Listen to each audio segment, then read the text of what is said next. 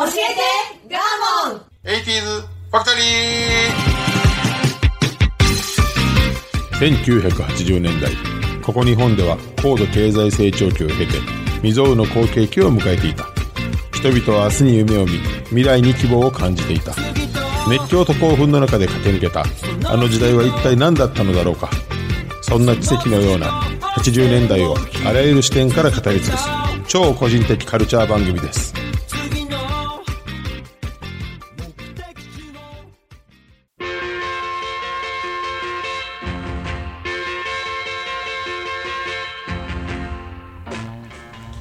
今週も始まりました。教えてガーモン 80s ファクトリー。私番組パーソナリティガーモンとアシスタントの加藤夏子です。はいよろしくお願いいたします。11月。はい。はいお願いいたします。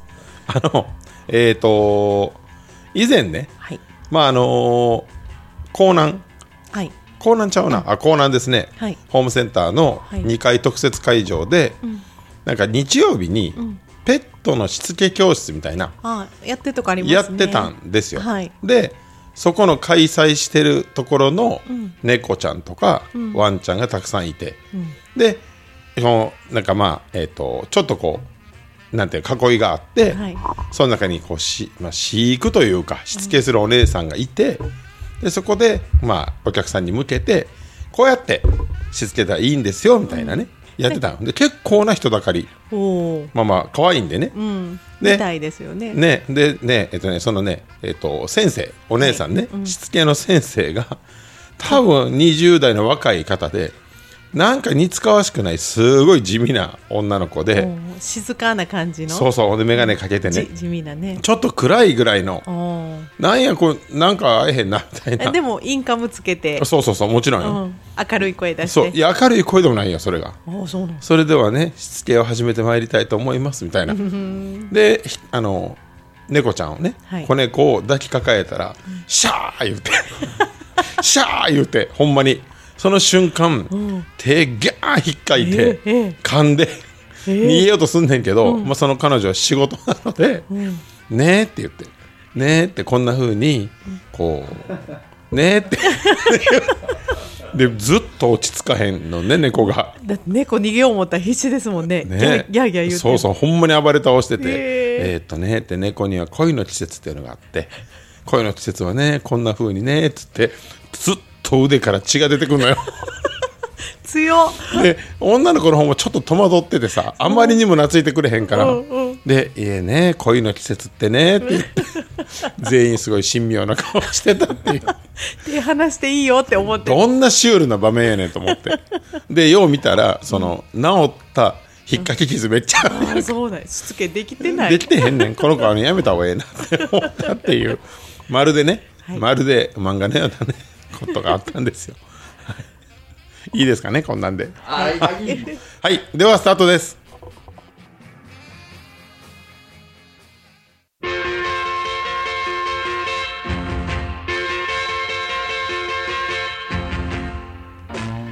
どうもガーモンです。この番組は音声配信アプリポッドキャストにて全国津々浦々に放送されております。はい。はいお願いします。お願いいたします。あのですねえっと、このねラジオですけれども、はい。まあ、前も言いましたけどこう再生回数とか、えー聞いてる方のそのセグメントあいわゆる、あの何十代とか、はい。男性女性とか、日本でとか海外でとかね、はい。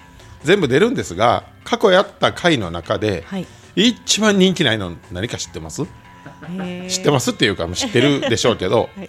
この、まあ、僕お笑い大好きじゃないですか、ちょっと前ならば2週にわたってとかやっとったじゃないですか、やってました。m 1答え合わせなんてね偉そうなこと言うてね 芸人でもないね。それか。芸人でもないしか巨人師匠とか言ってねうん爆笑かっさらってるんかと思いきやはい。笑いの分析の時だけ、はい。めちゃくちゃ再生低いんですよね。低いんですよ。はほやから、まあ、どうしようかと思ったんですが、はい。やはりこの10月を超えてくるとですね、はい。まあ、日本ではお笑いの賞ーレースが活発化するわけですよ、でどうしてもやっぱりあのやらんとこうと思ったんはい。ですけどそのまあ見てしまったらですねやらずには折れないので喋りたくて仕方がなんい。数少ないはい。見て、聞いてくださってるこのお笑いコアファンの方とまあなんか共有したいっていうこの気持ちだけで80年代も何にも関係ないのに 今週はやります。じゃあ。仕方がないのでも どうしてもやりたいから聞いてくださいってお願いですうね。そうですね。番外編ということで、はい。えーキングオブコントの総括です。お。素晴らしくもないと思うけどえっとですね10月8日、はい。今や TBS ではちょっとこう定番になりつつある、お笑いの日という1日8時間ぶっ通しで、お笑いの番組やらばっかりやるという、はい。でそれの一番最終、えー晩8時からかな、10時までキングオブコントというね、はい。年一の、まあコントの日本一を決めるという。はい。この2022年度が開催されましたと。ね？はい。はい。大丈夫ですか？はい。あ22年からとあれ？今年からと思ったら違いますね。今年のが今年の分が、10月8日にはい、10終わりま月8したと。日に終わりましたと。はい。でまあこの「お笑いの日」という番組自体も視聴率が上がっているようでしはい。てまあこれもあの司会ダウンタウンでね、ダウンタウンさんのやる番組どんどん視聴率いいやんというね、勢いとどまるところを知らないと。はい。面白いです、でねキングオブコント、はい。これも、えー、ともう十何年かやってるのかな、10ね、で去年はい。審査員が一新されたんです。それまでは、えー、とダウンタウン松本さん、はい。でバナナマンのお二人、はい。でサマーズのお二人。まあ言うてコント師の方々がはい。5名で審査員やったんですけども、僕ずっとそれ見てて、はい。あのどうもサマーズとかも、自分がコントを評価するような立場じゃないみたいなスタンスをずっと取ってたのね特にみ三村さんがなるほど。なんかちょっとすかしたことをやっててなんかねちょっと僕は不満やったんですよ。で多分お笑いファンの中には、そういう多分声もあって、去年思い切って現役の、まあ、コントやってる人たちに審査員を頼んだといういきさつですよ。えーそれ難しそうですね。そうでしょ？評価する立場じゃないけど。そう。現役でバリバリやってる人やのに、評価しなあかんし、選ばれたコンビは人生変わってしまうので、という責任重大やけども、思い切ってやったで、去年ね。それがめちゃくちゃ良くてはい。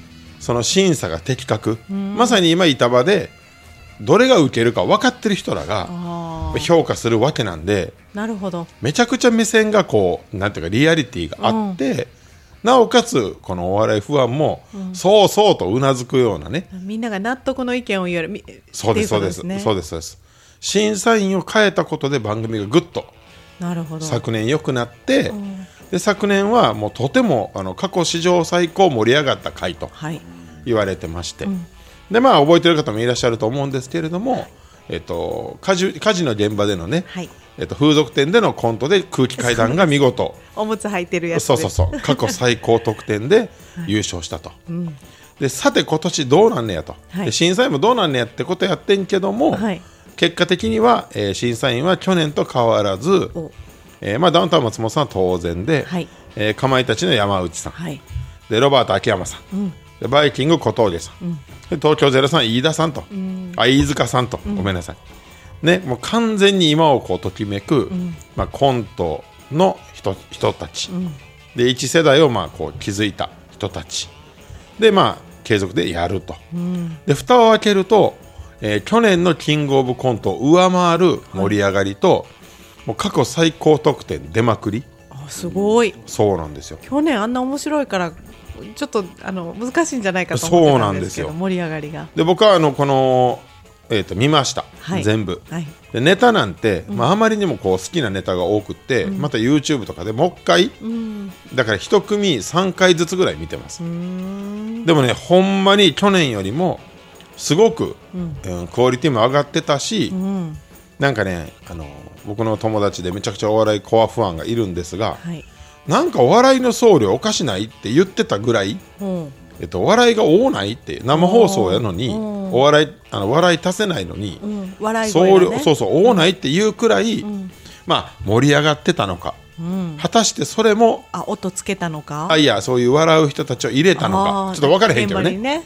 それも相まってなんか、まあ、異様な熱気の中で。去年は観客いたのかな？いたいたいた。いた？んだ。いて去年から有観客かな、うん。はい。なんですけど番組上なんかとても花があって盛り上がってて。っていうなんか良かったんですね。で今年から新しくあ去年か、はい。去年から解禁された新しいルールで即席ユニット OK と。あなるほど。その回にあの賞レースに出るために組でそうんそうそう OK 即席コン,、はい。コンビでいいですよと、で今年はあのピン芸人の吉住さん女芸人のね「ザ・ w で優勝した吉住さんと、はいえまあ、これまたピン芸人の、まあ、クズ芸人と言われてるんだけど岡野陽一さんによる「最高の人間」という、まあ、コンビがはい。決勝まで行ったと。いうことも、まあ、特筆すべきポイントです。はい。これ見てへん人何にも分からんけどね、いやこれを聞いて見てほしいんですよ。はい、でちなみに優勝は、まあ、関西吉本勢の、まあ、関西ではずっとおもろいと言われていたビスケットブラザーズというコンビが優勝しましたと。ね、はい大丈夫ですか？大丈夫です。そこ見た。見ました。あ見ました、はい。ビスケットブラザーズ。決勝見ましたか？ということは？決勝見ました。全部見たんかな？3組？えテレビつけたらやってたからないるほどなるほど、です。うん。厳密に言う3組見とました見ました。決勝がまず10組。はい。でそこから得点の上位3組がファイナルステージと、はい。ファイナルステージを加藤さんは見たんでね、はい、3組を見たの。ちなみにですね、はい。この10組あの名前だけ申し上げますと,、はい。えっとね、クロコップネルソンズ、で加賀谷、犬ロングコートダディヤダンコットン、でビスケットブラザーズ日本の社長最高の人間と。あいう10最高の組、はい、で僕はあの僕の中ではですね、はい。行ってほしかったのは日本の社長が行ってほしかったんです。あの人知ってる。かコットンかな？どっちかからみたいなちょっと感じがあったんですが、結局まああのもう大差でビスケットブラザーズが行ったと、でねえっ、と今年のキングオブコントの特徴をですね、はい。私なりにガーモンなりにはい。分析すると、去年は日常に起こる、えっ、となんていうんでしょうか奇想天外なこと、普通の人が、えー、と巻き込まれていくこと、みたいなことをやったと僕は去年、はい。確かここで喋ったんですけどね、今年はもう揃いも揃って、奇人変人を日常で描くことで、まあ、上がっていったんじゃないかなと思うんですよ。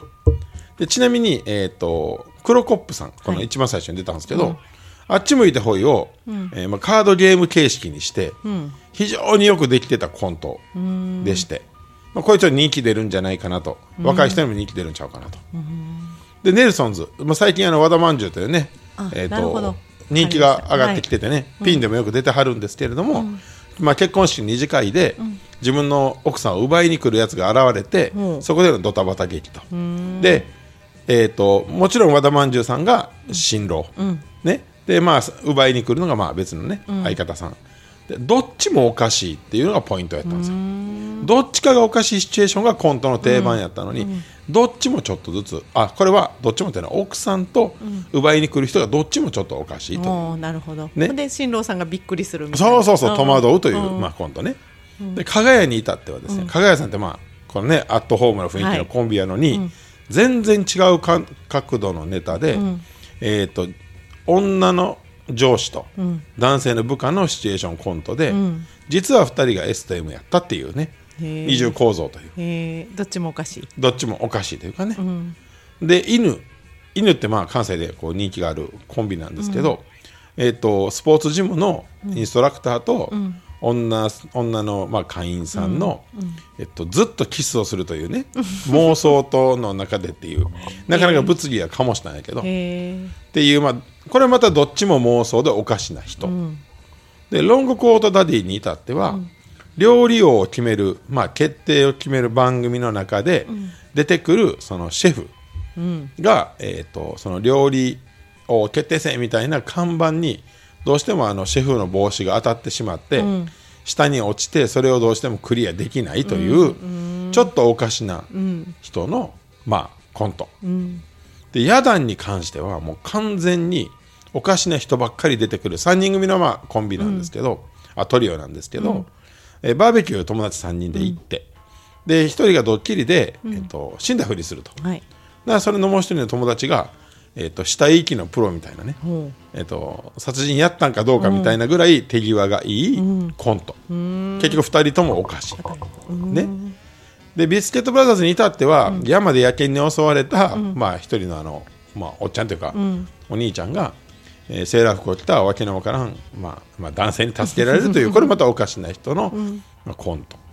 で日本の社長はロボットに乗り、まあえー、と世界を救うためにロボットに乗りたいけれどもあらゆる理由でロボットに乗れない少年のコント、で最高の人間はこの,、まあ、あのユニットね、えっと、テーマパークの闇ということで、テーマパークであんな笑顔を振る舞えるのはおかしいということで、脳の一部を切除されてるみたいなちょっとマニアックなね。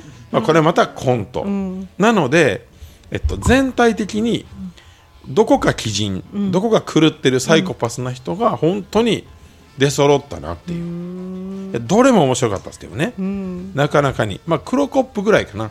設定で笑かそうとしてたのは、それ以外はもうその人。キャラで。キャラですね、キャラとストーリー、で僕めっちゃ思ったんがもう完全二重構造じゃなく、もう三重構造ぐらいのいわゆるそのひねりがないと複雑性が。そうやね。決勝に行けない。じゃあそのそれこそキャラ立ちで面白い人が出てくるけどそこからもう二ひねりぐらいある。そうなのよ。だ例えば、えっと、ビスケットブラザーズのように出てきた瞬間のもう、あのコスチュームというか、まあ、風貌がおかしいにもかかわらず、そこからさらに2手3手ぐらい面白い展開がないと、上がっていけないっていうね。ストーリーがある出落ちなんかもうダメなのね、すごい難しいとこに来てるなと。なるほど。ね。であさっきあれコットン言ってないな。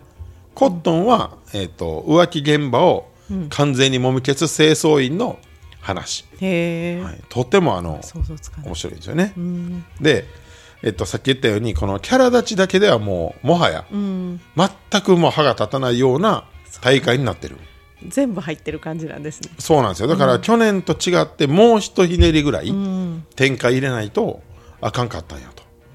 もうかなり難しくなってんねやなと。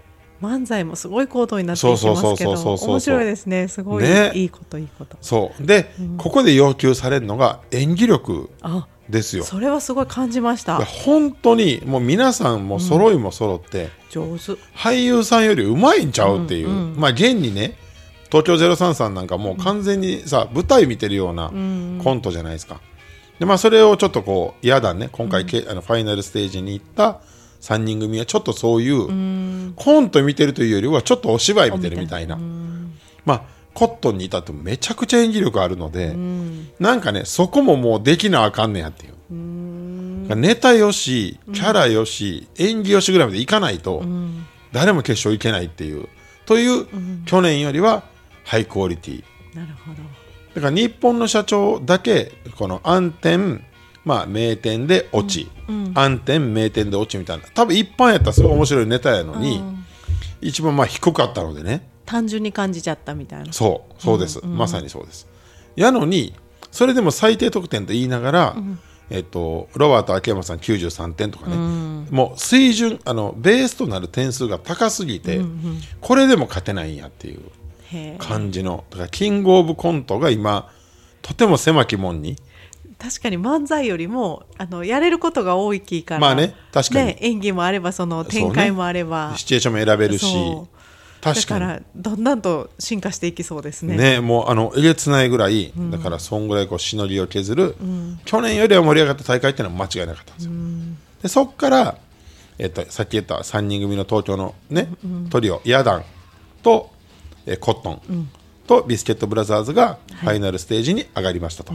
大体まあ決勝の段階でビスケットブラザーズがもう圧倒的な点数で、481点っていう過去最高得点でいってるんですよ。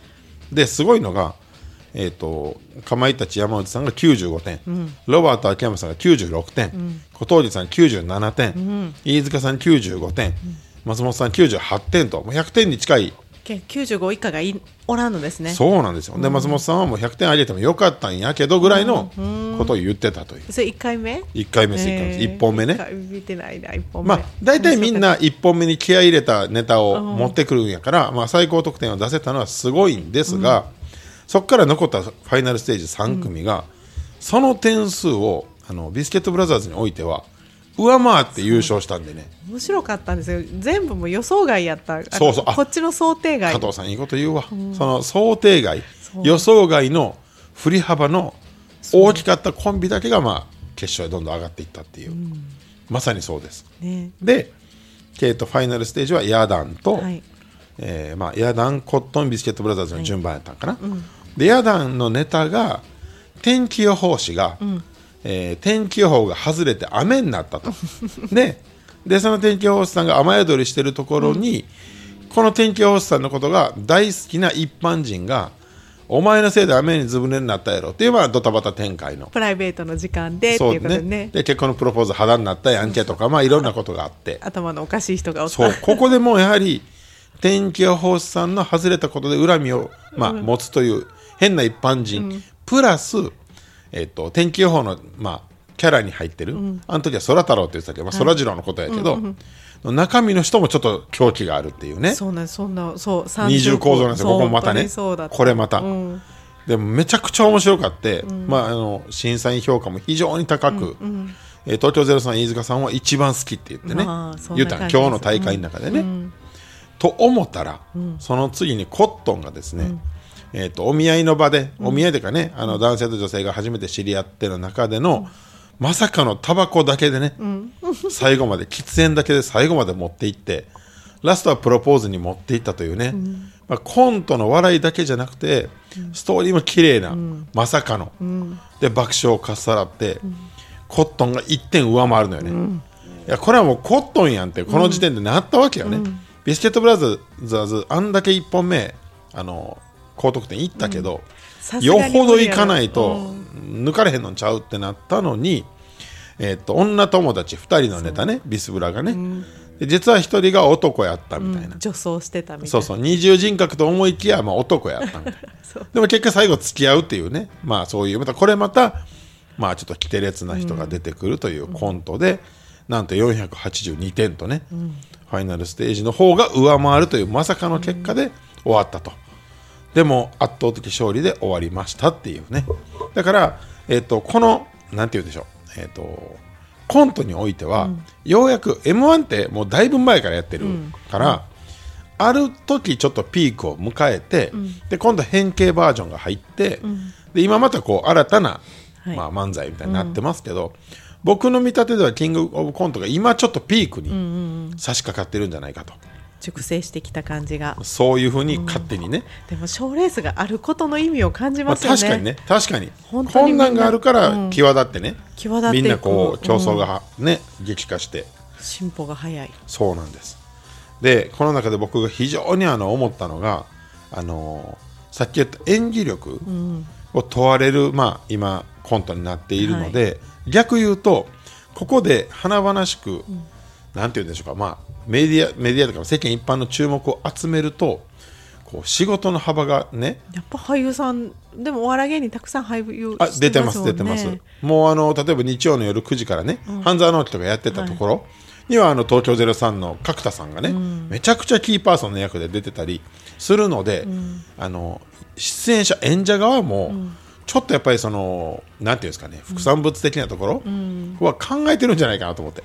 もともと俳優したくて上京したみたいな人も多いですよね。おいおいコント師って例えば映画専門学校とか、そのいわゆる吉本とかえー松竹とかそのお笑いでじゃない人もいっぱいおるんで、だから演技の世界でコントに行ったみたいな。ね近いですよね。漫才したいとはちょっと違うんでしょうね。あもう全然違いますよね。こう技術職と違って。そう親和性がやっぱ高いよね、でほんでね言いたかったのがね、コットンのそのキョンさん、はい。えー、といわゆるそのどっち言うたらいい女役やる方ね、うんめちゃくちゃ女役うまい、はい。タバコ吸う。刈り上げてない方ね。刈り上げてる方ですね。出る方、うん。かあの坊主の方ですね。坊主なんですよあコットンの方ねのキョンさんはね、で女性のまあ演技がめちゃくちゃうまい、うん。もう女の人かなっていうような。はい。で、えっと、あの脚本家の三谷幸喜さんが、えっと、ずっとコットンのキョンさんのツイッターとかをチェックしているらしく。でちょっとラブコールがかかった。いや嬉しい。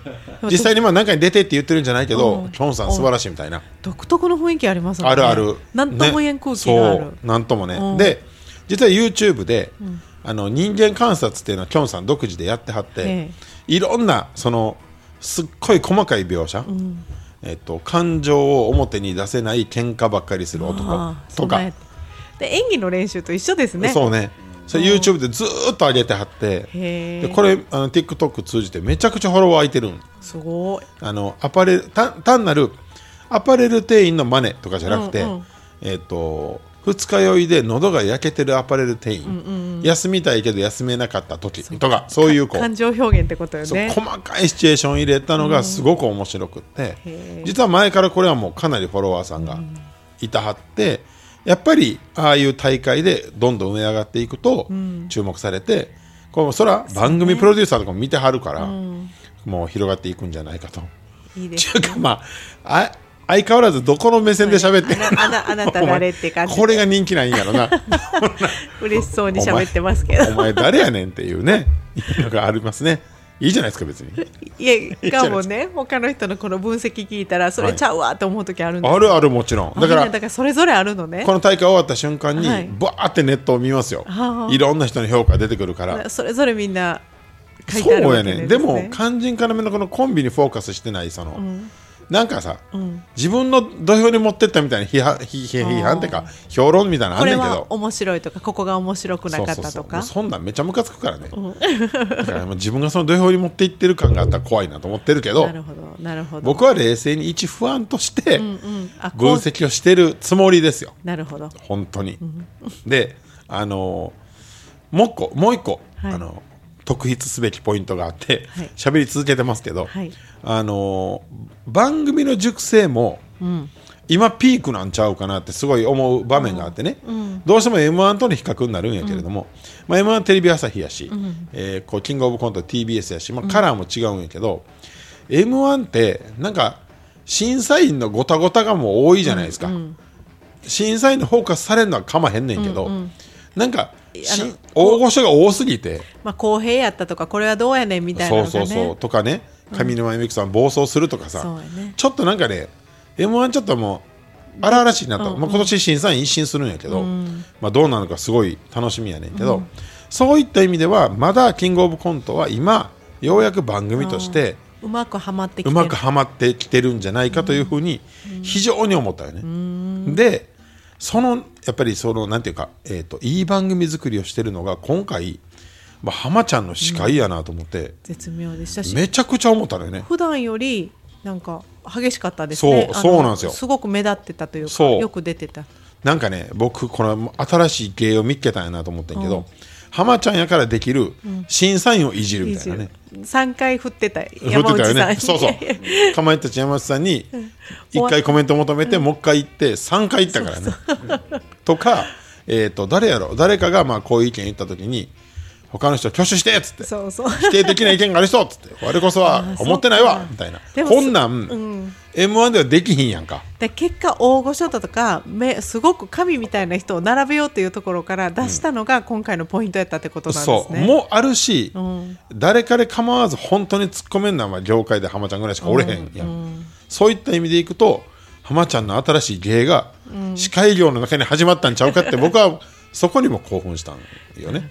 賞レースとしてはなんか公平な正しいなってあの、不満はなかったでしょうねきっと。でしょうね。ねそれすごいねすごいことです。ねで浜ちゃんが結構、まあ、かかってたわけですよ今時の言葉で言うと。私初めてあんな姿見たんであおばちゃんってこんなんするんやと思そいうました。やのにあのなんていうか嫌味ではなかった、まあビスケットブラザーズがこう優勝した瞬間に、浜ちゃんが思いっきりビンタしたんやけど あれはなんか面白い方に持ってけみたいなまうんあ案に。そう。なんかそのも。う感感傷に浸るなみたいな意味合いなんかな？みたいな栄養に書いてたけどうん。うんまあそれは分からへんけどね、まあ、そんなことがですよ。でその審査員をいじられた審査員たちのコメントがまた秀逸で、あのそこがやっぱり際立っててこの番組自体がキュッてこう締まったと一人誰一人として適当なこと言えへんかった。いやしまあ力のある人たちだから高度ですよね最前線やからね。ね本当に高度なこうそう。か会話になってたと思います。配置が上手でその完全にコントの作り方が違う人らばっかりをきちんと集めてる、やっぱり東京03の人があってねこの形の方がいいんですねってやっぱり配点がよく分かりやすかったし、うん。えそうなんですよ。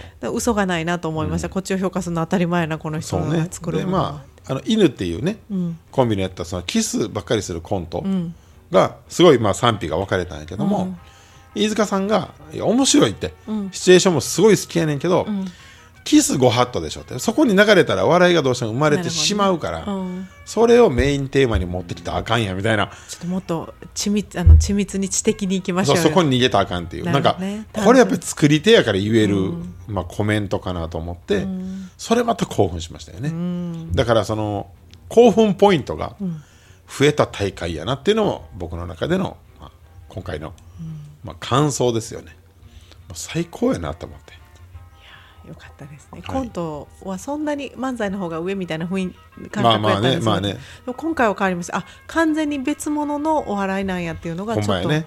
なんかドタバタで笑わすみたいな流れがどコント減ってるでしょ。うん全然なかった、ね。あ行動だった。それこそ演技。ストーリー性があるそうなんです、ね。であの材料が多いから、ね。いやこの面白いと思ってこれからじょどんどんこれが緻密になっていって、ねだから、うん。この規制が多いコンプライアンスの中で、わわざわざ基人変人を扱ってるこの時代の意味ってん。なんやろうと思って、まあ、掃除ってあったかかったですけどね。そうなんですよ、うん。変なオチにならないっていうね。そうそう。またそれまた技術がいるんやなと。えぐい掘り持っていかないっていうね、見応えありました。ね、はい。というとてもいい大会でしたと。はい。いいですか？これ大丈夫ですかね？OK です。はい。はい。で最後にあの曲をかけて終わりたいんですがちょっとあのコントとはずれんねんけど、はい。最近人気のニューヨークっていうコンビ知って多いじゃないですか。漫才のね。はい。うん。屋敷さんと,、と嶋佐さんね、で嶋佐さんがあのこの今からかける曲をめちゃくちゃ好きらしくて、へー。あのいつも本気で歌うねんね番組とかで、それが面白くてなんで面白いか分からへんけど。まあそれの原曲をね、はい。かけて終わりたいなと思います。あのオアシスのね「ドントルッキングルッキングバックインアンガー」ごめんなさい。なんかそんなんです。 Looking in Anger ま、名曲なんです、それ聞いて終わりたいと思います。どうぞ。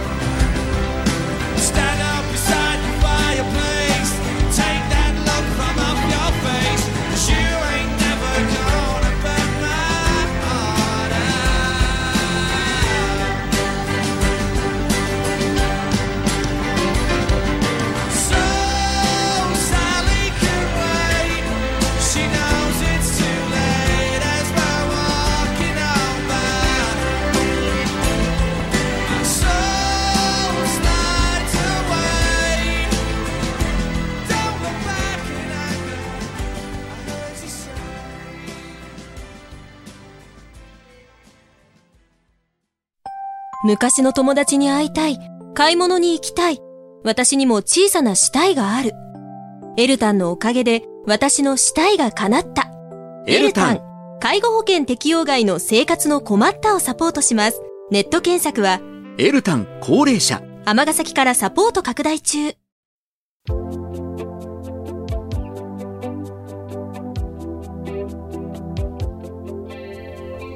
はい一瞬目無事終わりました。ありがとうございました。すいません番外編で。はい。あの思いの丈を話せましたか、ええもうそれは再生回数がぐっと下がるでしょう、い。それはもう。あの文句を入れといてほしいですね。いや多分タイトルでも聞かへんから。あそっか。そうそうそう。